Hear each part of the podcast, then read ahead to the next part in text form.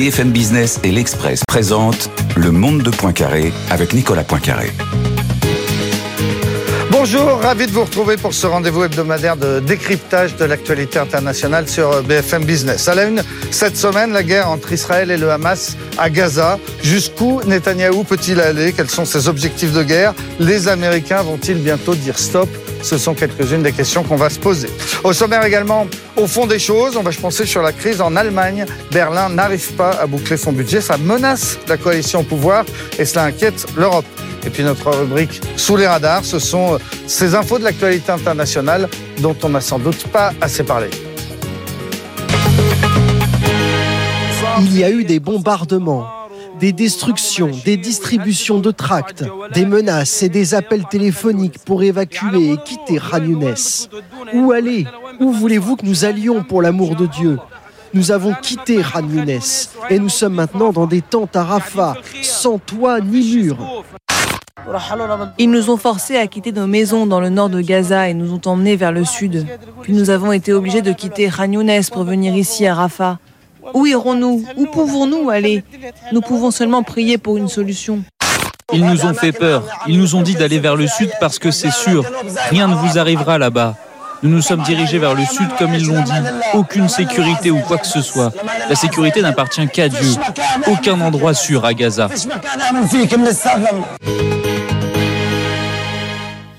Voilà, on vient d'entendre quelques paroles d'habitants de, Gaza déplacés vers le, sud et maintenant bombardés au sud de, cette bande de terre. Pour en parler, aujourd'hui, j'ai le plaisir de recevoir euh, Zenia Eltibi. Bonjour. Bonjour. Vous êtes. Euh, Merci de votre invitation. Je vous en prie, journaliste euh, d'origine franco-libanaise, présidente de l'Observatoire d'études géopolitiques à Paris. À vos côtés, Frédéric Ancel, bonjour. Bonjour. Docteur en géopolitique, professeur à Sciences Po et lauréat de l'Académie des sciences morales et politiques pour votre livre Les voies de la puissance aux éditions Odile Jacob.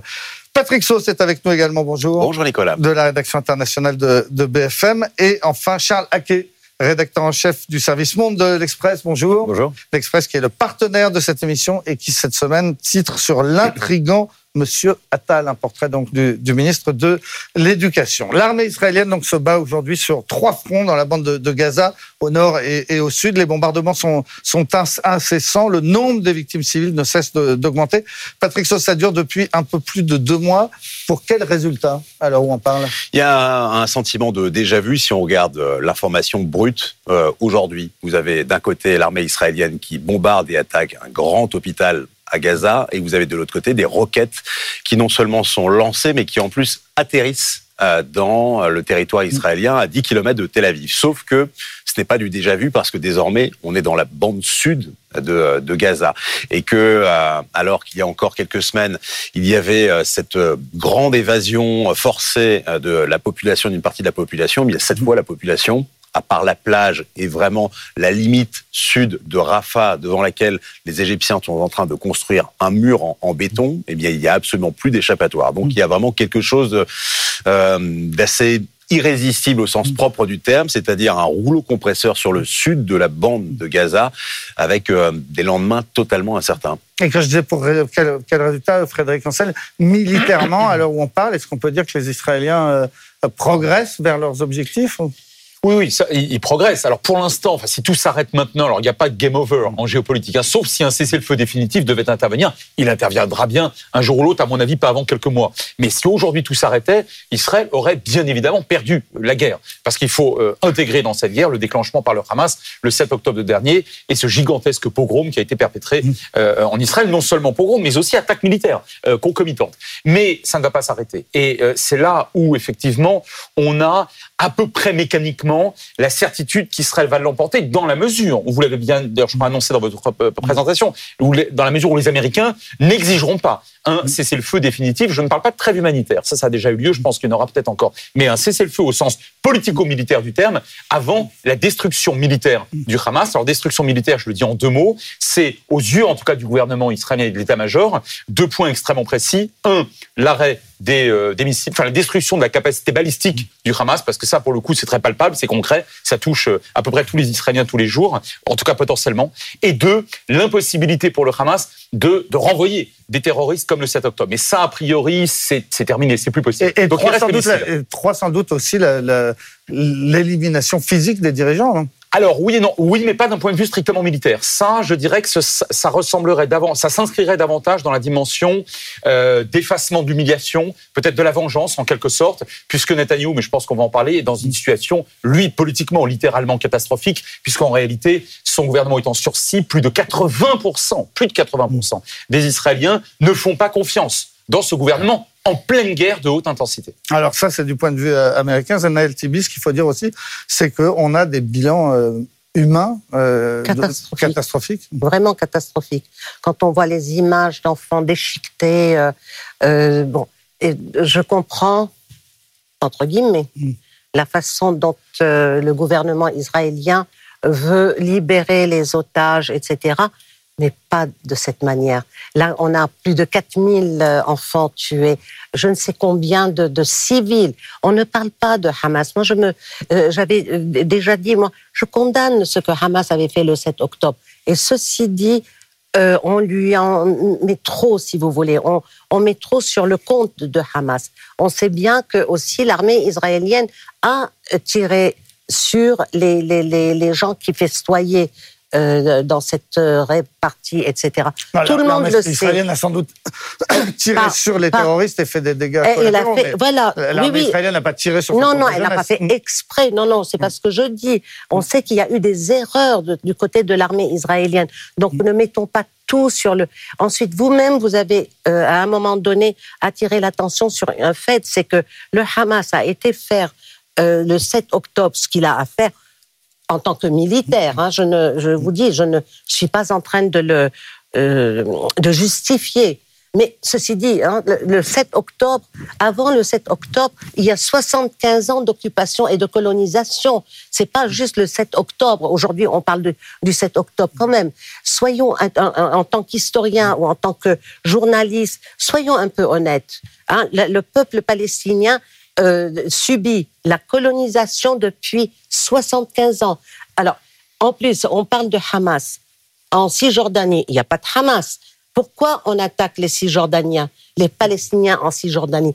Pourquoi on les tue? Pourquoi on les on- on- on prend aujourd'hui l'armée israélienne et le gouvernement israélien a donné un feu vert euh, aux colons pour rentrer et chasser les Palestiniens de chez eux. On, tue les gens, on, arrache les oliviers, et personne ne dit rien. Alors, franchement, c'est pas seulement le 7 octobre. Il faut vraiment aller en profondeur. Et en allant en, profondeur, on pourra faire la paix des braves. Euh, euh, le, le- le président euh, Arafat avait dit à Charles Saint-Pro, qui est président de l'Observatoire d'études géopolitiques, du directeur de l'Observatoire, il lui avait dit à l'époque, on ne fait la paix qu'avec un ennemi, c'est pas avec un ami qu'on fait la paix. Et à ce moment, ils avaient essayé de faire la paix avec Rabin. Qu'est-ce qui s'est passé? On a assassiné Rabin et on a euh, euh, éliminé Arafat d'une certaine manière. C'est-à-dire qu'on est en train de mettre en place un système de fanatiques. Et je continue concernant Gaza. On se demande qu'est-ce qui va devenir de Gaza. Ils veulent écraser Gaza complètement parce que vous avez un projet de passage de gazoduc là, euh, à Gaza, comme par hasard, parce qu'il y a le gaz de Gaza, il y a le gaz de, euh, de- de- de- de- maritime. Oui, alors là, on Euh, on s'éloigne un peu, ça devient non, non, compliqué. non, non, que non, Il y a du gaz en Méditerranée, Je vous effectivement, mais je assure. pense qu'il y a moyen Et de le ramener Beyrouth, le sans port passer de Beyrouth a été Ouais. détruit aussi pour ça. Ouais. Alors, euh, euh, Ch- Charles Laquet, on, on- on en vient justement euh, à, à- à l'objet de ce débat. C'est qu'est-ce qui peut bien se passer, euh, euh, qu'est-ce qui peut bien se passer après, Euh, parce qu'il à faudra bien qu'un jour ça s'arrête. Effectivement, et d'ailleurs, si on, regarde euh, la stratégie menée par Benjamin Netanyahou, donc le Premier ministre israélien, on peut se demander, euh, sont les militaires qui disent toujours euh, quel est l'état final recherché? Où est-ce qu'on veut aller? Effectivement, éradiquer le, Hamas, les terroristes de Hamas, c'est une, c'est une chose. Mais finalement, le brouillard de la guerre est tellement dense, il ne, se, il ne s'évacue pas, et on n'arrive pas vraiment à savoir ce qu'eux-mêmes, l'état-major et la, gouvernance israélienne veulent faire après. Et ça, ça pose un réel problème parce que, en, fait, on n'a pas d'horizon politique à, mettre en place, que ce soit pour essayer de trouver une solution à moyen terme, voire à long terme, euh, à Gaza, et également pour essayer de comprendre où, euh, quand est-ce que ça va s'arrêter, parce qu'il n'y a pas, de, a pas pour l'instant d'échéance de, temps. Donc euh, le, brouillard de la guerre, pour moi, et le manque de, de, de visibilité du Premier ministre israélien, en tout cas déclaré, complique beaucoup les choses. Est-ce que, est-ce que, Frédéric Ansel, est-ce que eux-mêmes, à l'état-major de l'armée israélienne, savent jusqu'où ils veulent aller exactement? Alors, deux, points. Euh, d'abord, sur euh, attention à l'argument d'antériorité, puisque vous parlez de 75 ans de colonisation. Euh, oui, oui et non, parce que le 29 novembre 47, on peut remonter à cette date tout à fait fondamentale. Le Haut Comité arabe pour la Palestine ainsi que tous les États arabes rejettent le plan de partage de l'ONU et font la guerre. Bon, si vous voulez, en géopolitique, vous jouez, vous perdez, vous payez. Donc là, là, on est sur un sur un péché originel. Donc on peut encore remonter plus loin. Moi, je pense que l'argument d'antériorité, il est toujours extrêmement compliqué. Ça, c'est le premier point. Deuxième point, la paix des braves. Oui, pas avec ceux qui perpètrent euh, des pogroms. L'OLP s'est ah. mué en autorité palestinienne.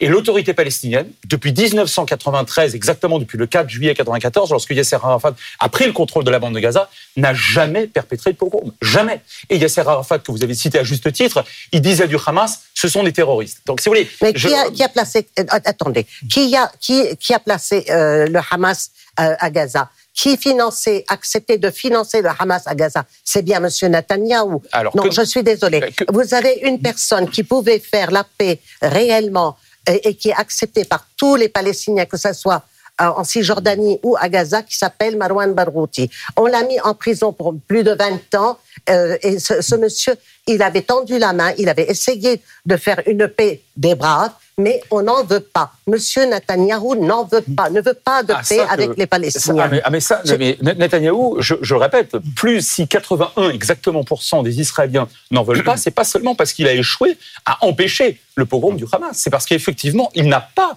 de, de plan euh, politique ou géopolitique euh, euh, pour, pour l'après. Et une part, il veut être au pouvoir pour se pardon, excusez-moi, mais je peux. Pardon, excusez-moi. Merci. Excusez-moi. Donc dans les années 90, d'abord personne n'a eu besoin de créer le Hamas qui est la branche des Irois, donc des, frères musulmans, une congrégation, euh, confrérie fanatique créée en Égypte en 28, ni par les Américains ni par les Israéliens. Les Américains n'étaient pas au Proche-Orient, les Israéliens n'existaient pas. Donc le, le, Hamas en 87 s'est créé lui-même. Ah, par, par, ailleurs, oui, bien sûr, il y a eu complaisance de la part du gouvernement israélien de Netanyahou, eh qui est de, depuis, qui est là depuis 2009. Euh, Je rappelle simplement que l'autorité palestinienne euh, de Abou Ammar, Yasser Arafat, que vous citez encore une fois à juste titre euh, tout à l'heure, vous, l'avez cité, a accepté le processus d'Oslo et les Israéliens aussi, et on n'avançait qu'à un cas. Et là, non seulement le Hamas a tout fait pour casser à l'époque, et malheureusement, il a contribué à réussir déjà par des massacres dans, dans les rues des villes et des villages juifs en Israël, mais un certain nombre de colons extrémistes, aussi d'ailleurs je vais, je vais vous éviter de le dire, celui qui a tué Rabin, c'est un, extrémiste juif. Donc là-dessus, il y a, on est d'accord. Il, il, y a une conjonction. Hein il toujours, non, non, est toujours en prison, c'est faux. Il est en prison à perpétuité. Ah Donc on est, bah oui. Donc on est là, si vous voulez, sur une, une conjonction d'extrémistes là-dessus. On est absolument euh, d'accord. Maintenant, là, le, le, jour, le jour d'après, pour répondre à votre question, mm. moi, je vois très rapidement trois conditions qui permettraient, et je crois vraiment que c'est pas de la pensée magique, à court moyen terme, c'est pas sur 50 ans, de revenir à un véritable processus de négociation façon Oslo. La première condition, c'est la démilitarisation du, euh, du Hamas. Je pense que dans les grandes lignes, je peux me tromper, dans les grandes lignes, ça va être fait entre parenthèses avec la complaisance des États arabes modérés qui en sont extrêmement satisfaits. Deux, le retour, et j'insiste là-dessus, le retour de l'autorité palestinienne à Gaza c'est pour ça que je parlais de Marwan Barghouti. mais je suis tout à fait d'accord. Je pense que Barghouti est aujourd'hui celui, le, Palestinien, qui... Qui représente euh, vraiment... En tout cas, qui dispose du plus de prestige, ce qui d'ailleurs n'est pas très compliqué, ce n'est pas M. Mahmoud Abbas. Hein. Donc, euh, ah au sein de la population palestinienne. Là, je suis d'accord, et l'autorité palestinienne est d'abord en droit international, d'une part, d'autre part, moralement, juridiquement, j'ai envie de dire démographiquement, la seule entité au monde à être habilitée à reprendre place dans la bande de Gaza, d'où cette autorité palestinienne d'ailleurs a été chassée de la bande de Gaza par, oui, le Hamas en 2007, donc par un putsch extrêmement violent. Ça, c'est la deuxième condition. Et la troisième, elle est faite, quasiment. C'est la chute du gouvernement israélien. Je le dis d'un mot. La, la- la coalition au pouvoir aujourd'hui, elle doit, elle va répondre lorsqu'il y aura enfin un cessez-le-feu. Elle va répondre devant une commission d'enquête qui en Israël en général est extrêmement, extrêmement sérieux. hein. Euh, elle a fait tomber des gouvernements bien plus prestigieux que M. Netanyahou. Je pense notamment il y a 50 ans, presque hein. jour pour jour, à Golda Meir. Donc cette commission d'enquête va se mettre euh, en place. Et aujourd'hui, je ne fais que euh, reprendre les enquêtes d'opinion, les sondages qui sont faits quotidiennement en Israël depuis au moins le 7 octobre un peu avant aussi d'ailleurs avec la réforme constitutionnelle, mais en tout cas au moins depuis le 7, euh, cette commission d'enquête, elle va faire chuter ce gouvernement. Maintenant, aujourd'hui, l'alternative, si on en croit encore une fois les Israéliens, c'est, euh, ça serait un gouvernement plutôt centriste autour, j'entre pas dans les détails, de M. Gantz et M. Lapide. Je ne dis pas que tout ça c'est génial. Ouais. Je ne dis pas que c'est facile. Je vous Mais dis que ce c'est dans pas leur impossible. intérêt. Je vous dis que c'est pas impossible. Alors- c'est dans leur intérêt aussi. Parce Je suis qu'aujourd'hui. d'accord, c'est l'intérêt d'Israël de faire Ben oui, tout oui. à fait d'accord. Alors, Parce qu'aujourd'hui, la Là, là, on vient de dresser des, des perspectives, un retour de, de, de l'autorité palestinienne à Gaza, changement de gouvernement en Israël. À, à, à quelle échéance, euh, euh, Charles Acré, tout ça peut, peut intervenir après la fin de la guerre? Oui, c'est ça, après, après un cessez-le-feu, déjà, qui en lui-même. Bah, il euh, faudrait que Netanyahu à- arrête. À, déterminer. Je reviens, juste sur, euh, sur la- l'avenir de Netanyahou. Je suis tout à fait d'accord avec ce qui a été dit par Fré- Frédéric, notamment, mais euh, alors, notamment, si jamais euh, il y a un cessez-le-feu, la partie extrémiste de son gouvernement va, partir. Donc déjà, ça fera tomber le gouvernement. Juste deux, petits éléments, un petit bémol quand même. Euh, si, euh, si un accord avec, euh, si au sein des accords d'Abraham, une normalisation avec l'Arabie Saoudite intervient et qu'on met ça sur le crédit de Netanyahou. Si euh, le nucléaire iranien, un accord est trouvé aussi dans les, dans les semaines ou mois qui viennent, parce qu'il y a des, des rumeurs comme quoi les choses s'accélèrent d'un côté et de l'autre, est-ce que Netanyahou, une énième fois, le magicien Netanyahou, va pas euh, encore une fois sauver, euh, sauver sa peau Je, Voilà. je Là- pose la question, est- c'est un. voilà, on est dans des perspectives un petit peu lointaines, Patrick Saut. C'est ce qu'on peut revenir à. Et, et surtout, à on est demain, dans des, que- perspectives voulues, même sans euh, pensée magique. Euh, le fait est que les, les risques sont encore extrêmement forts. Euh, celui d'un embrasement de la région, il existe tout le temps. Très régulièrement, euh, les diplomates français nous disent on envoie des messages directs. Parce qu'autant, on n'a pas le, le numéro de téléphone euh, des gens du Hamas, mais on a celui des gens du Hezbollah, euh, libanais. Ben voilà. Et Mmh. ce front-là, il existe toujours, il est toujours possible, et euh, vous avez les Iraniens qui agitent toujours cela. Je rappelle quand même euh, que même si nous avons une marine performante, pour la première fois depuis mais des décennies, un navire de la marine française a été euh, visé par des drones. Euh, enfin, les drones, c'est sans doute la première fois, et en tout cas par des projectiles. Les outils ont lancé sur la, la frame Languedoc euh, deux drones qui ont été interceptés en, en mer Rouge. Les, les outils, ils savent très bien sur quoi ils tiraient. Ils l'ont déjà fait sur la marine américaine. Ça peut venir d'eux. On sent qu'ils ont, pour le coup, un peu plus les coups des franches sans doute géographiquement, même s'ils ont les mêmes liens avec les autres, ça peut venir de là. Le scénario de la guerre de 10 ans, euh, c'est Emmanuel Macron qui essaie de lancer ça depuis euh, Dubaï il y, a, il y a une grosse semaine, ça peut exister. Pourquoi? Parce que même si on en sait un peu plus sur l'effet final recherché, les buts de guerre, que veut dire véritablement détruire le, le Hamas? Je rajouterai un deuxième euh, objectif de guerre qui n'est pas forcément public, c'est celui de se refabriquer une dissuasion. C'est pas la dissuasion nucléaire, c'est redire à tout le monde vous n'avez plus intérêt à euh, refaire ce qui a été fait le, le 7 octobre. J'ai entendu des chiffres parfois hallucinants de la part notamment de très grands chefs militaires qui sont absolument le vouloir, me disaient il manque encore 10 000 morts. 10 000 Dans 10 000 morts. morts, on rajoute encore 10 000 morts à Gaza et peut-être Ah bah oui. que par la force, les Libanais comprendront, que peut-être par la force, les Yéménites comprendront. On est là, on est quand même au Proche-Orient, même si vous avez euh, un pays qui n'a pas tout à fait la même culture, forcément religieuse, mais aussi politique, Israël. On est au Moyen-Orient, au Proche-Orient, où la force a quand même euh, un certain attrait et euh, c'est un certain langage euh, pour les dirigeants. Tibi, ce, ce risque d'embrasement, on en parle depuis le 7 octobre. Oui. Faut- on peut constater qu'il n'a pas eu lieu. Pour l'instant, le Hezbollah li- euh, les, libanais les n'a combats pas. entre Hmm. euh, le sud Liban et le nord euh, Israël. Oui, mais c'est sur sont la zone contestée. reste- Tout le monde oui. sait, c'est ça, Oui, les règles ça du reste jeu. un je- peu euh, voilà. limité, effectivement, mais il y a eu quand même euh, des morts euh, Hmm. dans des villages libanais. Euh, bon, ça, c'est des gens euh, dans leurs champs, etc. Et ça, ça existe depuis tout il le est mort temps. des deux côtés, cher madame. Il est mort des deux côtés. Juste, non, mais- Oui, c'est juste parce que les villages d'accord, ont été vidés avant côté côté libanais, israélien. monsieur. Hmm. Je suis libanaise, je parle du côté libanais, donc je m'inquiète de, de mes euh, concitoyens, euh, même si je suis devenue française, Mm. euh, je reste libanaise quelque part. Frédéric Et donc- Ancel soulignait le- la modération des, Mais oui, je des- comprends, je comprends des- des parfaitement. voisins d'Israël. Mais euh, d'accord, je comprends parfaitement. Mais euh, attendez. Alors dans ce cas, euh, il faut que je vous parle de, de 20 à 30 000 morts à Gaza, 6 000 enfants mutilés, tués, euh, euh, un cimetière à ciel ouvert. Avant que, ce soit le cimetière à ciel ouvert, c'était une prison à ciel ouvert. Fallait-il revenir à ça? Donc voilà, je vous parle de, de Libanais qui ont été tués. On parle de- d'embrasement et je parle du Sud Liban et, euh, et donc l'embrasement là-bas. Et ce qui m'inquiète, c'est les, euh, déclarations de M. Netanyahou et qui disait euh, taisez-vous, arrêtez, calmez-vous parce que sinon je ferai de Beyrouth ce que j'ai fait de Gaza.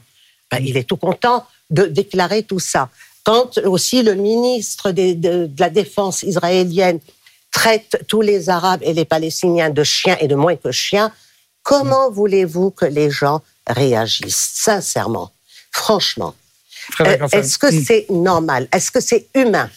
C'est tout ce que je demande. alors, il y, a- il y a une frontière internationale entre le Liban et, et Israël. Elle n'est euh, pas contestée, sauf par le Hezbollah qui l'instrumentalise. Je parle des fermes de Sheba, mais qui en réalité appartenait à la Syrie avant 1967 à la guerre des Six Jours. Ah non, Donc, en non, ça c'est contestable. donc en Non, réalité, je suis désolée. donc Non. en réalité, il n'y a aucune Non, non, euh, contestation internationale Si, reconnue par l'ONU libanais. de cette euh, de, de- de cette frontière. Donc bah, les Syriens seront très heureux d'apprendre que finalement vous leur enlevez une partie de leur ah territoire. bah oui, moi je, revendique, donc, le Hezbollah instrumentalise en réalité la cause palestinienne, c'est pas. Moi depuis, ah c'est pas, c'est même certain. Et d'ailleurs les, les aussi et l'Iran bien évidemment. Moi, ce que je constate, c'est que euh, il y a, hum, je le dis depuis le 7, je me trompe sur beaucoup de choses, mais pas là-dessus. Il y a un agenda qui est celui du Hezbollah qui ne correspond pas à Gaza. Non pas qu'il ne soit pas favorable à la cause palestinienne, d'ailleurs c'est parfaitement légitime, ils en ont le droit. Mais l'agenda du Hezbollah, c'est le Liban lui-même et, ne l'oublions pas, c'est la Syrie. Le Hezbollah a apporté des fantassins par milliers, peut-être par deux, trois dizaines de milliers à euh, Bachar el-Assad, euh, dont on a d'ailleurs oublié qu'il a euh, écrasé un faubourg palestinien à, qui s'appelle Yarmouk à, à- à Damas et qui a fait plusieurs milliers de morts, essentiellement des civils. Je ferme la parenthèse. Donc là, Ah, on est ah, sur un agenda précis particulier et je ne crois pas que le Hezbollah, dirigé par des fanatiques, mais pas du tout par des imbéciles, soit aujourd'hui prêt à perdre énormément de soldats, beaucoup d'infrastructures, non seulement au Liban mais en Syrie, pour aller défendre euh, un, Hamas, d'abord, n'est même pas chiite, mais, mais en tout cas qui est sans doute, je dis bien sans doute, déjà moribond. Et j'ajoute que l'Iran, derrière, euh, que, euh, auquel le Hezbollah obéit au doigt et à l'œil, une création du, du, du, ex-nihilo de la République islamique d'Iran en 1982, et qui lui obéit, qui lui fait allégeance. Je ne crois pas que l'Iran, qui n'a jamais directement attaqué Israël, en tout cas massivement, jamais depuis 79, jamais, je ne crois pas que l'Iran n'ira non plus, et, et a fortiori, parce que l'Iran aurait beaucoup, beaucoup euh, à perdre. C'est la raison pour laquelle je ne crois pas à une extension de la région, sauf, c'est ce que vous disiez, je crois, il y a, il y a un instant, sauf dans un cas qui, au fond, est bien compris, c'est celui des fameuses lignes rouges. Euh, on, on- on- on s- on fait, pardon, hein, parce que c'est vrai que vous avez raison, ça fait des morts de part et d'autre, on joue à la, entre guillemets, guerre, mais il n'y a pas d'offensive massive à attendre, me semble-t-il, du Hezbollah, de l'Iran, mais pas non plus d'ailleurs des Houthis qui propulsent quelques missiles, mais en réalité, on est sur quelque chose, me semble-t-il, encore une fois, de relativement contrôlé. On a l'impression Contrôlés parce la- qu'ils ne peuvent pas passer pour quelqu'un qui ne regarde pas ce qui se passe en face. Ils ne peuvent pas non plus se cacher. Ils sont obligés de faire semblant. Alors, est-ce qu'ils veulent vraiment aller à la bataille ou pas? Comme vous dites, je ne pense pas non plus. C'est pas leur but. Mhm. Je suis d'accord avec vous. Mais qu'on laisse le, le peuple palestinien se faire massacrer comme ça, il faut, il faut faire arrêter les choses. Charles.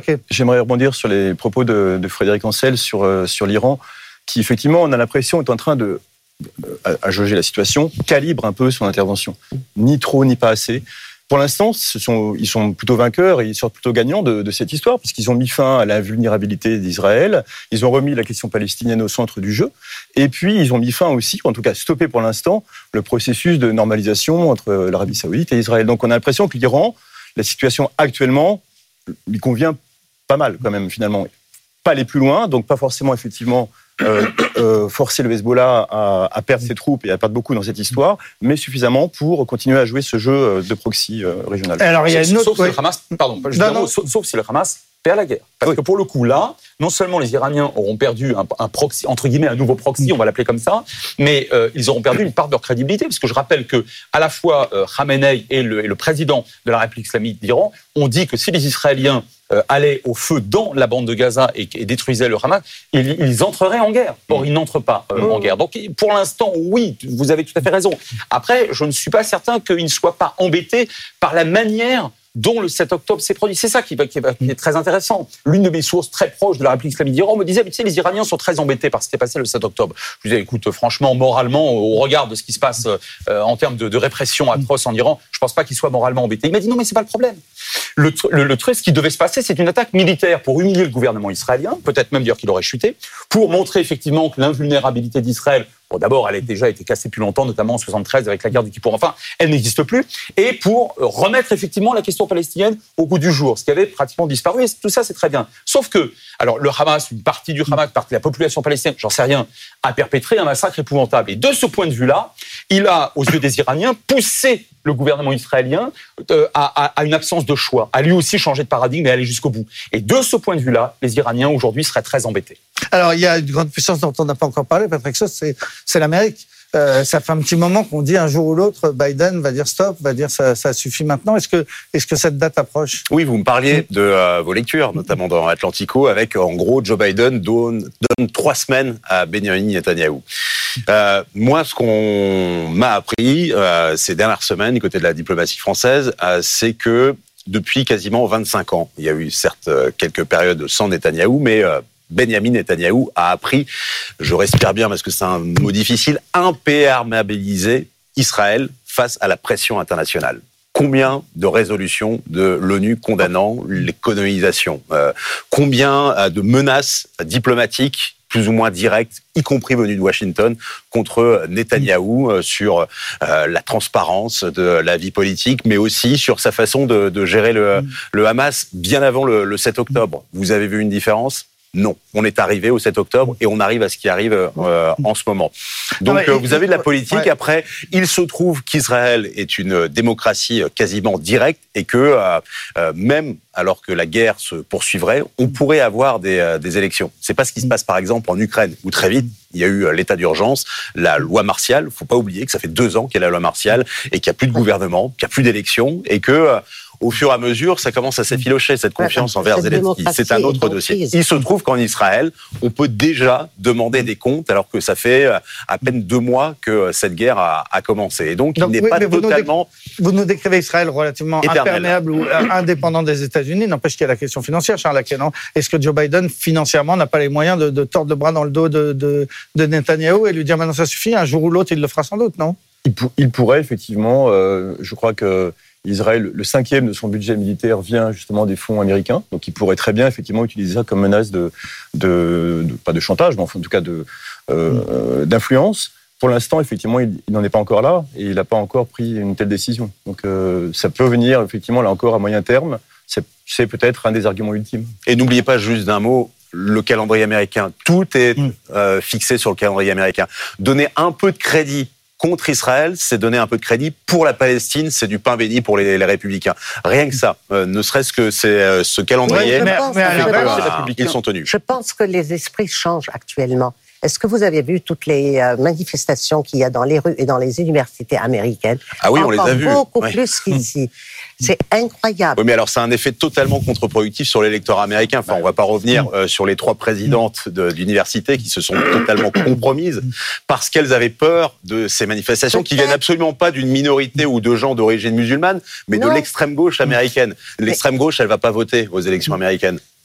Oui, peut-être, mais enfin, il y a un réveil. Il y a, euh, euh, par exemple, je vais vous dire une chose. On m'avait posé la question en me disant est-ce que Hamas a gagné? Mais moi, je m'en fiche si Hamas a gagné ou pas gagné. Moi, je veux que le peuple palestinien s'en sorte. Mm. Moi, c'est ça ce qui m'importe. Et ce que j'ai dit, ma réponse, c'était, euh, je ne sais pas si Hamas a gagné ou pas, mais qui a gagné? C'est la Palestine. Le drapeau palestinien est dans toutes les rues. Et là, personne ne parlait de la Palestine, personne ne parlait du peuple palestinien. Aujourd'hui, au moins, on se rappelle qu'il y a ce peuple qui existe et qui est opprimé. Au oui, moins. du, oui, du, du côté américain, deux, deux choses. D'abord, effectivement, la gauche du Parti démocrate, alors là, je, je, je vous rejoins, je pense, euh, est de plus en plus sensible aux questions, alors, euh, ou aux côtes, tiers-mondaux, en l'occurrence pro-palestinienne, très bien. Sauf que c'est pas grand-chose par rapport à une partie de, du Parti républicain qui, lui, s'est considérablement évangélisé. Moi, si vous voulez, ça fait, moi, j'ai soutenu ma thèse de doctorat en 97 sur Jérusalem. À l'époque, je peux vous dire qu'il y avait, l'un des premiers chiffres que j'avais retenu, c'est 40 millions d'évangéliques aux États-Unis. Il y en a 97 millions aujourd'hui. Et ce sont des gens, pas tous, mais pour l'essentiel, qui sont, pour plein de raisons qu'on n'a pas le, on pas le temps de développer ici, oui, euh, qui, qui soutiennent euh, Israël, le projet sioniste, c'est ce qu'on appelle notamment le retour du. Christ. Voilà, si vous voulez. Mais n'empêche Oui. que ça, ça fait beaucoup plus de monde que la gauche ou l'extrême gauche du Parti démocrate. C'est le premier point. Puis deuxième point, attention au temps long, cher au grand historien Fernand Brodel. Dans les années 60-70, dans les universités américaines, chère madame et cher monsieur, il y avait un Bill Clinton. Il y avait beaucoup de gens qui étaient, alors ce qu'on appelait à l'époque d'extrême gauche, qui étaient tiers-mondistes, qui étaient, c'est pas un gros mot, hein, bien sûr, et Il qui étaient beaucoup favorables changé, Bill à, ah, mais c'est le moins que vous puissiez dire, chère madame. Et toute cette génération, la quasi-totalité, mais c'est pareil pour les universités françaises, chez les trotskistes et les maoïstes, 25 ans, 30 ans plus tard, on les retrouve où? Du côté plutôt, entre guillemets, occidentaliste et pro-israélien. Voilà. Donc moi, je serais extrêmement prudent sur les manifestations euh, euh, actuellement visibles. Et vous avez raison, elles sont visibles dans les universités américaines. Mais, mais d'un mot, euh, Frédéric Rancel, on terminera là-dessus. D'ailleurs, euh, le- le- quand- la- les, les élections américaines qui commencent dans, dans quelques semaines maintenant, les premières euh, primaires, dans quel sens elles vont peser? Elles vont inciter Joe Biden à, à, à- à- être demander à être patient? À être patient. À être Et- patient et- parce qu'il est mordu sur le centre et sur donc le parti républicain qui pour l'instant a le vent en poupe. Trump ou pas d'ailleurs, ça ne change pas grand-chose. hein. Euh, qui lui, pour le coup, enfin, cette partie de l'opinion publique américaine, est, elle est extrêmement favorable à Israël. Donc c'est pas demain que l'Amérique va dire aux Israéliens on arrête tout? Je pense, je, je, je, je pense que c'est pas demain, euh, sauf trêve humanitaire. D'ailleurs, c'est ce qui s'est produit puisque le bras de Netanyahou a été tordu, je crois que l'expression a été employée, une première fois par Joe Biden, hein, euh, et qui d'autre, euh, pour euh, au moins essayer de... Voilà, c'est ça, pour cette trêve. Attention, ce n'était pas un cessez-le-feu, Mm. c'était une trêve, Oui, une oui, pause oui. humanitaire.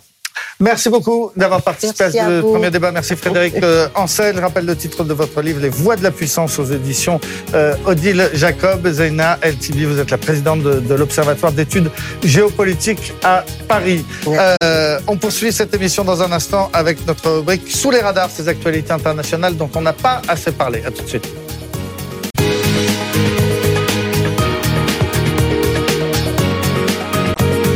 BFM Business et l'Express présentent Le Monde de Poincaré avec Nicolas Poincaré. Retour sur le plateau du, du Monde de Poincaré. On va parler de l'Allemagne et de sa crise politique dans un instant. Mais d'abord, notre rubrique Sous les radars. Nous sommes rejoints par Benaouda Abdeldaïm, spécialiste de l'éco international à BFM Business. Bonjour. Bonjour. Et toujours avec Patrick Sauce de BFM TV et Charles Laquet de, de l'Express. Sous les radars sont donc ces actualités dont on n'a pas assez parlé, selon vous. Euh, Benaouda, vous voulez nous parler d'une, de l'entrée en service de la première centrale nucléaire de quatrième génération en Chine. Oui, c'est le HTGR qui a commencé euh, cette construction, c'est dans le nord du, du pays. Euh, il y a 11 ans, elle parvient à produire de l'électricité depuis décembre 2021 et le 6 décembre, euh, elle est entrée en exploitation commerciale normale. Euh, alors cette centrale nucléaire euh, démontre, chinoise, démontre que dans la quatrième génération, il y a une avance incontestable des C'est, c'est Chinois. quoi, pardon? Moi, je connaissais la troisième génération, c'est le PR. Voilà, La donc le HTGR, c'est un, un type de réacteur avancé à haute température refroidi au gaz. Pourquoi c'est intéressant, euh, semble-t-il, c'est que c'est un système de, de fabrication de combustible euh, et, et d'in- d'infrastructures de, de- de retraitement qui permet de surmonter les lacunes des précédentes générations. Euh, et le, les, les concepteurs de, ce HTGR euh, insistent sur la- la- le fait que la- le réacteur peut éviter une fusion ou une fuite euh, de matière radioactive et que c'est une aptitude qui est maintenue même intervention, y compris en cas de perte totale de la capacité de refroidissement. Ce qui veut dire que vous pouvez utiliser ces nouveaux réacteurs de, quatrième génération euh, à l'intérieur des terres sans avoir besoin de ressources en eau. Gardons à l'esprit euh, ce qui s'était passé à Fukushima. Quoi qu'il en soit, euh, il y a cette avancée technique extraordinaire, euh, d'une part, et d'autre part, le fait que, et c'est beaucoup euh, souligné dans la presse chinoise, notamment dans le Yitsai, qui est un journal économique de, Shanghai, que euh, les droits de propriété intellectuelle sont totalement indépendants, sont chinois, que 94% des, des équipements et des dispositifs dans l'usine ont été fabriqués en Chine, et la, modul- la modularité aussi de, ces réacteurs. euh, alors certains analystes américains mettent en doute les coûts, d'exploitation. Quoi qu'il en soit, qui est aussi très important et que c'est souligné par le président de la compagnie nationale des, de, du nucléaire, c'est que euh, c'est un choix, ça sera un choix judicieux, dit-il, pour les économies euh, euh, émergentes qui participent à l'initiative des nouvelles routes de la soie. Il devrait y avoir une trentaine de nouveaux réacteurs euh, qui devraient être construits en Moyen-Orient, en Afrique, en Asie, sous financement euh, chinois. Et selon une experte sud-coréenne, et je finirai par là, cette, euh, cette affaire-là va augmenter la dépendance de ses bénéficiaires euh, auprès de la Chine euh, durant des décennies, parce que bien entendu, ce sont des, des investissements structurants fondamentaux, et contribuer ainsi à, à modifier l'équilibre euh, des pouvoirs dans, dans, le système international, notamment vis-à-vis -vis des États-Unis. Euh, lorsque l'Arabie saoudite et les Émirats arabes unis auront ces, ces HTGR, le jour venu, ça modifiera leur approche Mais, politique. Moi, ce que je retiens, c'est que vous êtes en train de me dire que les Chinois, en matière de nucléaire civil, seraient aujourd'hui le pays le plus Ah, mais sans, sans aucun doute. Les, les experts de l'Institut euh, d'Oxford d'études sur l'énergie disent que les Chinois auront le plus grand parc nucléaire au monde d'ici à 2030. La France. Le plus grand et le plus moderne. Donc. Oui, voilà, et le plus moderne, et que la France a été dépassée il y a trois ans, et maintenant ils ont les États-Unis en, en ligne de mire. Et euh, de ce point de vue-là, ils vont être poussés par cette COP28 qui euh, fait aussi de, du nucléaire, c'est une alternative que ça plaise ou pas, ça c'est une autre question.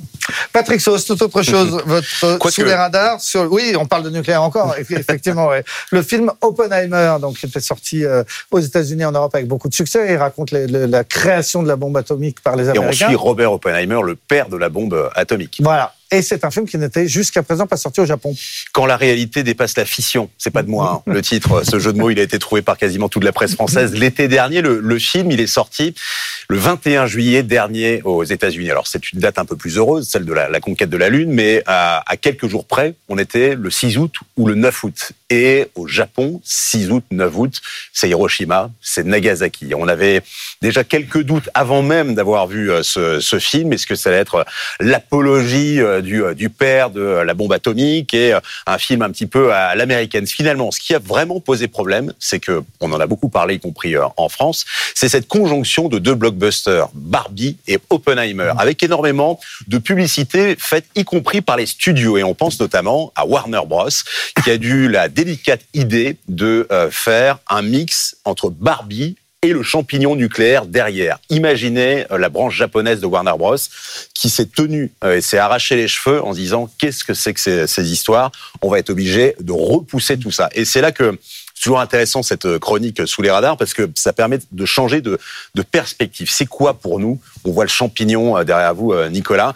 Il y a un côté très culpabilisant parce que nous, il y a euh, notre monde euh, judéo-chrétien, un petit peu, on se rend coupable d'avoir euh, tué des centaines de milliers de, personnes. Les Japonais, dans leur livre d'histoire, il est quasiment pas fait mention de la Seconde Guerre mondiale un peu pour cause parce que euh, le Japon avait plutôt le mauvais rôle, euh, les crimes de guerre, les exactions, et puis aussi parce que euh, ce qu'on appelle les ibakusha, c'est-à-dire les irradiés, ont toujours été conscients, selon eux, qu'ils étaient victimes quelque part d'une fatalité naturelle. Ça aurait pu être un tsunami, comme à Fukushima, ça aurait pu être un tremblement de terre, une catastrophe naturelle, mais jamais véritablement quelque chose qui venait de, de l'homme. J'ai vu ce, ce mot, c'est un événement à historique. C'est-à-dire qu'il n'y a pas d'avant, pas d'après. C'est juste quelque chose de fou qui est arrivé, un éclair blanc euh, qui, euh, au final, a euh, rayé de la planète deux, deux villes. Il n'empêche, 78 ans après, eh bien, les Japonais sont euh, très hostiles à, à, toute tentative de toucher à ce qui s'est passé euh, là. Ils vont aller voir Oppenheimer. Ils ont lu les premières critiques qui sont plutôt bonnes. Pour qui a vu le, le film, sont bien qu'il y a euh, à la fois le, euh, la victoire américaine, mais aussi les remords très forts de Oppenheimer, qui a fini sa vie justement perclus de culpabilité. C'est peut-être ça qui va euh, suivre. Mais vous voyez que euh, en 2023, au Japon, cette idée de, de, la bombe et cette idée aussi euh, qu'on ne peut pas toucher à certains pans euh, d'une histoire, eh bien ça reste extrêmement vif, même si euh, les ibakusha justement sont très très peu nombreux, même si l'espérance de vie au Japon est très forte. Voilà, le sous les radars de, Patrick Sauce. Charles Laquet de l'Express, à l'approche de, l'hiver, les, Ukrainiens s'inquiètent. Euh, ils craignent un affaiblissement du soutien occidental. Un affaiblissement du soutien occidental, effectivement, une peur de l'oubli des Occidentaux. Et cher Nicolas, je pense que dans votre rubrique sous les radars, on parle des, choses on ne parle pas assez ou que personne n'a vu. L'Ukraine est sous les radars aujourd'hui pour les raisons qu'on a évoquées précédemment, euh, notamment euh, entre l'Israël et le Hamas. Et c'est vrai que dans quelques jours, les 14 et 15 décembre, euh, a lieu un sommet européen de, tous les dangers, de toutes les incertitudes, où vont être décidés notamment l'élargissement euh, possible de l'UE, vont être décidés l'enveloppe, euh, le budget donné alloué à l'Ukraine en matière d'aide militaire et aussi les lancements ou pas du processus d'adhésion de l'Ukraine à l'Union européenne. Et pour l'instant, rien n'est fait, c'est moins qu'on puisse dire. Et il nous a semblé intéressant, euh, dans les semaines précédant ce, ce sommet, de raconter, d'aller en Ukraine et de raconter comment, euh, comment euh, est perçu ce sommet, comment se sentent les Ukrainiens. Donc Olivier Weber euh, cette semaine et Clara Marchaud la semaine prochaine. On fait deux enquêtes qui, euh, dans plusieurs villes d'Ukraine, racontent le quotidien et surtout le, les, Ukrainiens qui se, qui se qui serrent les dents et qui, qui se disent j'espère qu'on ne nous oubliera pas et que ça continuera, que l'aide affluera quand même. Évidemment, je n'évoque même pas la question américaine, puisque l'aide américaine la plus importante est bloquée pour l'instant euh, au Congrès. À lire donc dans l'Express cette semaine et euh, la semaine prochaine. Merci beaucoup, Charles Aquet. Merci, Patrick Sauce. Euh, tout de suite, on va parler de l'Allemagne.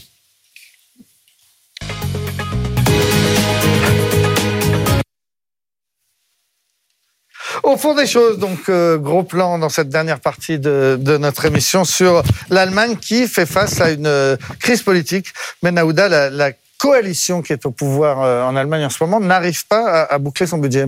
Oui, il faut rappeler déjà cette coalition est formée des sociodémocrates, euh, des Verts et, et, des libéraux. C'est une coalition inédite euh, dans l'histoire de la République fédérale d'Allemagne. Et effectivement, euh, la Cour constitutionnelle allemande a estimé que euh, a rejeté l'affectation euh, à un fonds pour le climat et la, et la transformation de l'économie d'un reliquat du budget, un reliquat de 60 milliards d'euros quand même, qui était destiné originellement à, à à lutter euh, contre la crise pandémique. La Cour constitutionnelle a rappelé euh, une donnée de base euh, juridique, c'est que un crédit budgétaire est affecté à un poste budgétaire et il doit être consommé dans l'année qui suit. Et de ce point de vue-là, c'est une façon aussi pour le juge constitutionnel allemand de, de dire que ça suffisait de reporter d'année en année cette, ces reliquats d'une part et d'autre part. C'est ce qu'on appelle l'orthodoxie budgétaire, ça. C'est tout simplement la, la loi fondamentale allemande d'autant qu'il y a un frein budgétaire, c'est-à-dire une limitation de la capacité qu'a le, gouvernement fédéral à emprunter euh, pour, pour faire du déficit, qui est inscrite euh, dans la loi depuis, euh, depuis 2009. Et là, encore une fois, le juge constitutionnel estime qu'il faut remettre de l'ordre. Ce qui nous amène maintenant, on est pratiquement un mois après cet arrêt de la Cour constitutionnelle, ce qui n'est toujours pas de solution budgétaire, que cette coalition qui tire à U et à Dia va probablement, euh, tel qu'on tel qu'on on, on, voit les choses, euh, devoir reconduire son budget euh, au, de 2023 au 1er janvier 2024, ce qui veut dire que, étant donné l'inflation, étant donné euh, les, les, éléments euh, constitutifs de l'économie allemande actuellement qui est en, en situation de récession, l'économie allemande devrait finir sur une contraction de son produit intérieur brut de 0,5%, amène à des questions non seulement de, de, de survie politique pour cette coalition, euh, d'intérêt politique, mais aussi euh, d'économie, parce que la première économie euh, d'Europe euh, et troisième au monde certainement à la fin de l'année. Euh, Lorsqu'elle va mal, c'est l'ensemble de la zone euro qui va mal et, et par, de, par, la, par de la, la zone euro, l'ensemble de l'Union européenne. Et voilà le, le, problème parlé. Pour en parler, nous sommes rejoints, euh, le problème posé, je voulais dire, nous sommes rejoints par euh, euh, Jacques-Pierre Goujon, bonjour. Bonjour. Vous êtes professeur des universités, directeur de, de recherche à l'IRIS. Donc expliquez-nous ce qui se passe vraiment en Allemagne. On a la conjonction d'une crise politique et d'une crise budgétaire oui, les deux hein, euh, se retrouvent. Alors, il faut savoir que euh, rappeler les choses rapidement. Bon, la Constitution permet d'avoir ce genre de fonds euh, spéciaux. Hein. C'est l'article 110, sans être trop euh, un pinailleur sur les choses. Bon, donc c'est autorisé d'un point de vue constitutionnel. Ceci étant, pas dans n'importe quelle condition. Bon, c'est-à-dire que là, le fonds doit être fléché, comme cela a été le cas euh, pour euh, la- l'armée fédérale, hein, où euh, le chancelier a pu engager euh, 100 milliards d'euros, alors sur le long terme. Enfin, donc c'est possible. Bon, mais il faut euh, qu'il y ait euh, un amendement, si on peut dire, à la Constitution qui le permette. Et là, ça n'a pas été fait, évidemment, pour les sommes engagées, puisque ça provient d'un autre fonds. Donc, premier souci. Deuxième souci, il va falloir réexaminer un certain nombre de projets. Ça va de soi. hein. Alors, euh, chaque euh, partisan a évidemment ses propres projets. Les sociodémocrates disent, et le chancelier l'a dit samedi dernier, on ne touche pas à l'État-providence. Les Verts disent, mais ce qui compte, c'est euh, la lutte contre euh, le réchauffement climatique. Et les libéraux euh, disent, ah bah oui, mais l'industrie, attention, c'est très important, donc il faut privilégier les projets liés à la productivité. Donc on voit bien que là, on a trois philosophies euh, économiques, voire sociétales, qui se dessinent. Donc le chancelier, pour l'instant, bon, a juste indiqué ça samedi, mais on voit bien qu'on rentre dans une phase extrêmement délicate. Quoi, hein, euh, Et, et voilà. donc, ça veut dire que la coalition peut se retrouver en danger? La coalition peut se retrouver en danger. Alors, ceci étant, euh, aucun des trois partenaires n'a intérêt à ce qu'il y ait de nouvelles élections. Bon, c'est ça qu'il faut regarder aussi en politique. hein. Euh, les derniers sondages euh, donnent, euh, pour faire simple, hein, 15% aux sociodémocrates, 15% aux Verts, euh, 5% aux libéraux. Donc, vous voyez, euh, ce serait quand même extrêmement juste. Donc, à l'heure actuelle, s'il y avait euh, vraiment ce genre de situation, l'opposition euh, ramasserait la mise, hein, euh, sans vouloir être trop familier. Donc, euh, pour l'instant, je pense que chacun va essayer de stabiliser, chacun va sans doute faire des concessions. Hein. Par exemple, sur, le- dans le domaine de la politique familiale, ça c'est un gros sujet euh, qui, est, qui transcende les partis, hein, qui engage beaucoup d'argent. Je pense qu'il va falloir regarder ça de près, hein, peut-être décaler certaines annonces. Bon. Même chose sur les aides aux entreprises, c'est important en économie. Hein. Le chancelier s'est engagé, par exemple, à soutenir à hauteur de pratiquement 10 millions d'euros la venue de Intel en Allemagne de l'Est. Ce sont des subventions quand même gigantesques. Bon, est-ce que tout cela va pouvoir tenir? Donc, il y a encore de la marge, si vous voulez. Hein. Si on regarde les choses de près, il y a de la marge. Et qu'est-ce qui pourrait se passer d'autre, Ben Aouda Euh, Une rediscussion du programme de, de coalition? Parce qu'il faut expliquer, en Allemagne, ils s'étaient mis d'accord, ces trois partis, après des semaines et des semaines de Ah oui, négociations, c'est un contrat, sur un programme. euh, Et, là, et là, ça bute sur... euh, C'est un contrat écrit et on est censé s'y tenir parce qu'il est signé. Mm. Euh, le, le, le problème est que, euh, effectivement, ce week-end, lors de la conférence du, du SPD, du parti du chancelier social-démocrate, il a reçu euh, les délégués du parti, a re- ont, ont reconduit euh, la direction euh, haut la main. Euh, mais lorsque euh, l'on voit effectivement, d'une part, euh, ce que réclament les Allemands. Euh, il y a eu un sondage particulièrement intéressant pour la télévision publique, la RD, euh, le 7 décembre, euh, pour demander aux gens euh, où faut-il couper. Et euh, pratiquement les deux tiers disent qu'il faut couper dans les prestations sociales. Donc euh, exactement le contraire de ce que veut le, le SPD. Euh, la, la majorité disent qu'il faut couper dans l'aide militaire à l'Ukraine. Donc là aussi, gros problème politique en vue si on, on on allait vers cette solution. Et encore, encore plus intéressant peut-être, c'est qu'une majorité des Allemands, euh, ils sont 51% dans ce sondage, à dire oh, il faut qu'on coupe dans les mesures euh, de, trans, de, de la transition climatique en estimant que euh, les Allemands ont suffisamment fait. Bon, maintenant, quel que soit le pays où vous allez, les gens estiment avoir suffisamment fait pour la transition climatique. Donc ça pose un problème sur où euh, tailler, parce qu'il va falloir couper d'une manière ou d'une autre. Et d'autre part, euh, il se pose la question de la volonté du FDP, le parti du ministre des Finances, celui qui tient les cordons de la bourse, les libéraux. Est-ce que véritablement il veut rester euh, dans, la coalition? Parce qu'effectivement, comme le dit le professeur Goujon, on est euh, pratiquement au seuil des 5%, c'est-à-dire que le FDP peut être balayé lors des prochaines élections et sortir totalement du Parlement. Est-ce que ce n'est pas une occasion, éventuellement, euh, d'être expulsé par les autres du gouvernement, de la coalition, et apparaître comme les garants euh, historiques de euh, la ligne libérale, qui est le respect euh, de- des deniers publics, le respect de la parole donnée aux contribuables? C'est aussi peut-être une tactique qui est euh, que certains, de façon anonyme, font filtrer dans la presse allemande ces, ces derniers jours. Jacques-Pierre Goujon C'est un calcul qui doit, euh, qui existe dans certains rangs du FDP. Hein, euh, voilà, parce que le ministre euh, donc des Finances actuel hein, n'a pas que des amis dans son propre parti. Voilà, cela arrive parfois et même régulièrement. Donc certains se disent, voilà, il n'a pas bien négocié déjà lors du contrat de coalition parce que beaucoup de gens, des libéraux, ont, eu l'impression que bon, il y avait une sorte d'accord euh, tacite fort entre le SPD et les Verts pour marginaliser euh, un petit peu les libéraux. Et ils se disent, euh, là, ça peut être l'occasion d'une revanche. Et puis, en même temps, la tradition politique euh, allemande veut que, ben, quand on s'en va, on s'en va. Hein. C'est-à-dire que si un ministre doit quitter son poste, euh, ben, on le revoit pas revenir par la fenêtre. hein. voilà. Donc, ça veut dire que, bon, pour le ministre des Finances, sa tête est en jeu. Le parti peut être restructuré, sauf que le, risque est, vrai- est vraiment énorme. Le risque est vraiment énorme. Et ce qui pourrait se produire dans ce cas-là, c'est que on, pu- on revienne à une sorte de grande coalition, ce qui a existé auparavant, hein, entre euh, les sociodémocrates et la CDU, CSU. Bon, ça veut dire que dans ce cas-là, euh, quid des Verts, euh, quid euh, du FDP, ou alors une coalition conservateur vert. Ça existait aussi à un moment, hein, mais là, ça veut dire bon, euh, nouvelles élections. Enfin, c'est ça, ça devient quand même compliqué. Hein, euh, voilà. Il y a quand même quelque chose qui est intéressant sur la mentalité politique et économique des Allemands. Dans un sondage aussi, enfin, c'est intéressant d'observer les choses.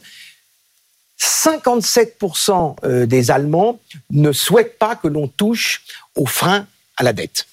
Ça, c'est quand même le gros sujet parce que, en fait, dans la situation actuelle, il n'y a pas tellement de solutions. Un, où on augmente les impôts. Bon, voilà. Où on lève encore à nouveau le frein pour la dette en 2024, mais il faut trouver une situation, une situation euh, d'urgence. C'est ce qui est quoi, les Constitution. déficits, vous Voilà, voilà, voilà. Où on passe en revue euh, euh, les, les- les dépenses et on dit bon bah là, c'est pas possible, c'est pas possible. Est-ce que je me trompe si, si je dis que dans la plupart des pays européens, face à une crise comme ça, on laisserait courir les déficits? Il y, a, il y a à peu près que les Allemands pour se, pour, pour se Oui, mais encore cette une fois, parce que situation. c'est inscrit dans, dans la loi fondamentale, c'est 0,35% de déficit et, et- et- et c'est ainsi. C'est une volonté euh, inscrite. Si vous allez à Berlin, euh, c'est c'est la seule capitale, euh, le professeur Goujon peut-être ailleurs, c'est la seule capitale où vous avez une, la Fédération des contribuables qui affiche à l'entrée de son de, de- de son siège euh, l'horloge de la, de la dette qui, qui, qui tourne hein, tout- toutes les secondes. Et donc Chaque de ce point de vue-là, ouais. tous les jours. Me Et, et de ce me point de semble qu'il y a vue la même chose à New York, mais je sais pas, oui. non, oui, alors, les effectivement, mais en- et donc de ce point, sauf que en, en- en Allemagne ils le respectent contrairement aux États-Unis. Donc et, et- et de ce point de vue-là, il y a, il y a effectivement une puissance des, des contribuables et, et de cette idée que euh, on se tient au budget euh, qui est euh, qui est toujours ancrée. Et on sent que vous avez un peu de respect pour cette philosophie, mais. Non, non, c'est- Ouais, un constat. C'est un constat. Alors, c'est d'autant plus inquiétant cette situation que l'Allemagne, euh, première économie européenne, ça a été dit, et bientôt euh, troisième mondiale, a aussi euh, des, des- des lacunes. C'est-à-dire plusieurs instituts euh, très sérieux d'économie ont montré que l'Allemagne a un retard sur 10 ans de 460 milliards d'euros d'investissement public en termes d'infrastructures, euh, réseau ferroviaire, réseau routier. Donc il y a un énorme besoin de financement. Donc là, on voit bien que c'est un petit peu une situation euh, quasi explosive. Alors, Ce qui il y a une solution intermédiaire sur laquelle certains réfléchissent. Bon, c'est de dire, à l'heure actuelle, c'est vrai que euh, le frein à la dette, c'est 0,35% du PIB maximum d'endettement. Certains se disent, on pourrait garder ce frein à la dette, mais augmenter un peu, c'est-à-dire au lieu de passer de 0,30 0,35%, on serait à 1%. Bon, ce qui permettrait, avec le PIB, de passer de 13 milliards euh, d'endettement globalement à 40, 45 ça pourrait être euh, bon euh, une solution. Hein. Bon, mais les économistes euh, se divisent euh, sur le sur le sujet, donc ça devient une vraie polémique euh, en Allemagne. Et comment on en est arrivé là? Qu'est-ce qui, qu'est-ce qui fait que l'économie allemande, c'est le, le- le- un problème de croissance, c'est le ralentissement de l'économie allemande qui fait que les, les, les, les fonds ne sont plus rentrés et que le bouclier n'est pas- budget Il y, a, bouclé? il y a un ensemble de, de facteurs structurels. Il y a un rapport de la DIHK, qui est enfin la chambre de commerce allemande, qui, vient d'être publié. On a parlé dans les librairies de l'écho d'Emmanuel Le Chypre. Euh, c'est un problème euh, du côté de l'économie de l'offre, euh, un problème de pénurie structurelle de main d'œuvre. Euh, et selon le calcul de la DIHK, euh, là cette année, si euh, euh, les entreprises allemandes avaient pu aller euh, au bout de leurs commandes, euh, il n'y aurait pas 0,5% de, de contraction du produit intérieur brut, mais une croissance d'1,5%. C'est-à-dire que cette, cette, ce déficit de main-d'œuvre, de bras qualifiés, coûterait deux points de PIB à l'Allemagne. Il, y a ce, il, il y a cet effet-là. Puis l'idée que les réformes structurelles de l'ère Gerhard Schröder euh, peu, sont peu à peu éteintes sous l'ère Merkel. Et ce qui est vraiment marquant, c'est que de plus en plus, vous voyez de plus en plus d'articles dans la presse allemande, et notamment un récent dans la dans l'Handelsblatt, qui est le, principal titre de la presse économique, pour dire euh, nous nous sommes endormis pendant que les Français se sont réveillés et qu'eux ont depuis 2019 1,7% de croissance économique en moyenne. Ça serait bien de regarder de, leur côté, du côté de l'économie de l'offre déployée par le par, le, par les Français, ce qui, le moins qu'on puisse dire, aurait paru saugrenu de publier un tel article, et surtout dans, dans, ce quotidien économique il y a encore 5 ou 6 ans. Je crois qu'il y a aussi un papier aujourd'hui dans The économistes, donc les Anglais, qui disent que les, Fran que les, les, les, Allemands jalousent un peu la France, mmh, mmh. Qui, l'aurait, qui l'aurait cru il y a quelques, quelques années, hein, que les, les, Allemands seraient jaloux de notre économie. C'est notamment en termes d'industrie que, que... Alors l'industrie, parce que l'industrie, c'est 23% du PIB en Allemagne, donc c'est le cœur du système économique allemand. On rappelle, bon, en France, on est à 11% du PIB, donc on n'est pas du tout les mêmes dimensions.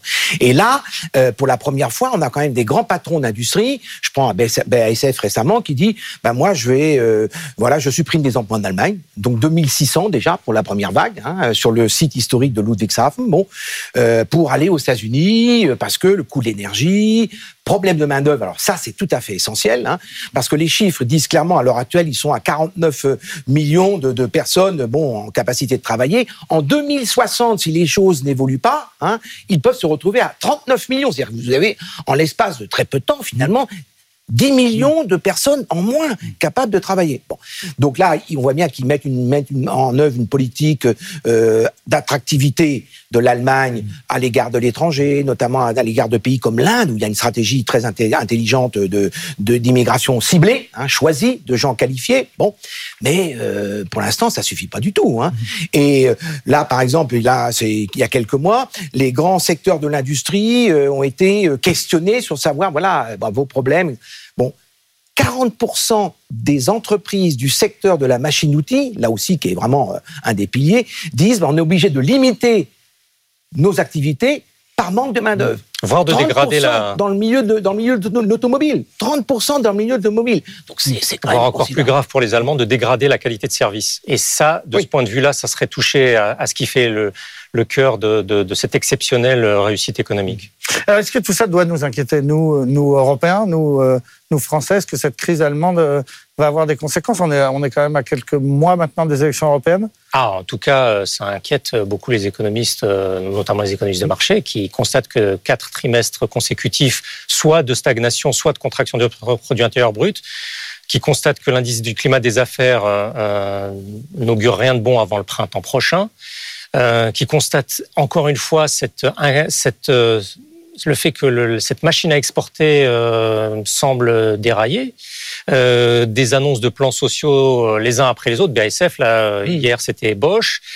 Donc de ce point de vue-là, c'est euh, le moteur économique euh, de la zone euro qui, qui se grippe. Et si le moteur de le, économique de la zone euro se grippe, ça veut dire que les économies liées comme la France, l'Italie, euh, les Pays-Bas et l'Espagne ne peuvent que subir le contre-coup. Et ce n'est pas l'idée d'un rattrapage en, en, se, en se félicitant que le moteur allemand euh, ralentisse qui, qui, qui, peut fonctionner étant donné le degré d'intégration de la zone euro. Donc, euh, Jacques-Pierre Goujon, il faut croiser les doigts pour que les Allemands résolvent cette crise le plus vite possible? Oui, parce qu'il faut toujours rappeler que l'Allemagne, c'est 25% du PIB de l'Union européenne, 29% du PIB de la zone euro.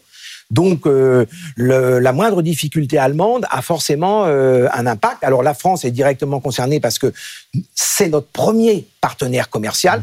Alors que pour l'Allemagne, c'est différent. Hein. La France n'est que le quatrième euh, partenaire commercial, puisque c'est la Chine qui est devenue euh, le partenaire numéro un. Donc, euh, il faut surveiller cela, bon, comme le lait sur le feu. Alors, on voit bien que ça a des incidences sur l'Europe, parce que regardez, la discussion autour de, de la réforme du pacte budgétaire européen, on voit bien que les Allemands, euh, bon, euh, durcissent, enfin, sont durs en négociation, hein, euh, justement. Alors certains disent, oui, mais bon, peut-être pour se donner justement, le, comme c'est le ministre des Finances qui, a, bon, qui tient à la délégation allemande, de dire, voilà, il veut se donner bonne conscience, ce qui marche pas forcément à la maison, bon, bah, il se dit, je vais tenir au moins à Bruxelles. Bon. Donc on va surveiller ça euh, comme du lait sur le feu, c'est ce que vous nous avez dit, c'est ce qu'on fera avec vous, notamment euh, euh, Benahouda Abdeldaïm, merci beaucoup. Jacques-Pierre Goujon, je rappelle que vous êtes euh, chercheur à, l'IRIS et professeur des, universités. Merci de nous avoir euh, éclairé sur cette crise en Allemagne. Merci de nous avoir suivis. On se retrouve la semaine prochaine pour un nouveau numéro du Monde de Poincaré sur BFM TV.